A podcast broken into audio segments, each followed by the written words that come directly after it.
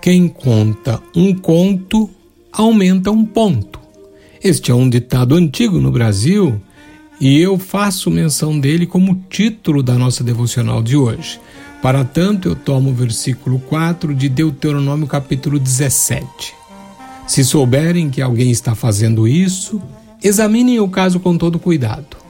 Se ficar provado que, de fato, foi cometido um pecado tão grave no meio do povo de Israel.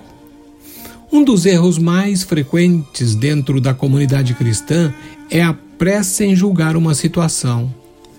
Aprendemos no versículo que nós lemos que aquele que julgava devia realizar uma investigação minuciosa do caso e que o juiz devia tomar o cuidado de averiguar a, acusação, ponderando os pequenos detalhes para que o desenlace fosse justo.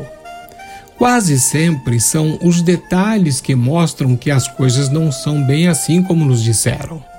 Devemos estar atentos para não emitirmos um juízo apressado sobre aquilo que vemos ou ouvimos. A palavra de Deus nos afirma que por meio do Espírito Santo vem o dom de discernimento. Isto se refere à possibilidade de vermos as coisas que não podemos enxergar com a nossa própria inteligência. Devemos buscar este dom e desenvolvermos um ouvido sintonizado com o Espírito de Deus. Uma das sutilezas de Satanás é a de semear contendas em nossos arraiais. Como ele faz isso? Usando a boca de uns e o ouvido de outros. Analise o cuidado de Deus ao dar essas instruções.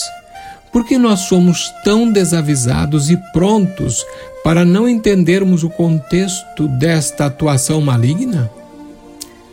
Reflita sobre o que você ouviu e tenha sempre ouvidos atentos, não à voz das fofocas que Satanás muitas vezes usa, mas à voz do Espírito Santo.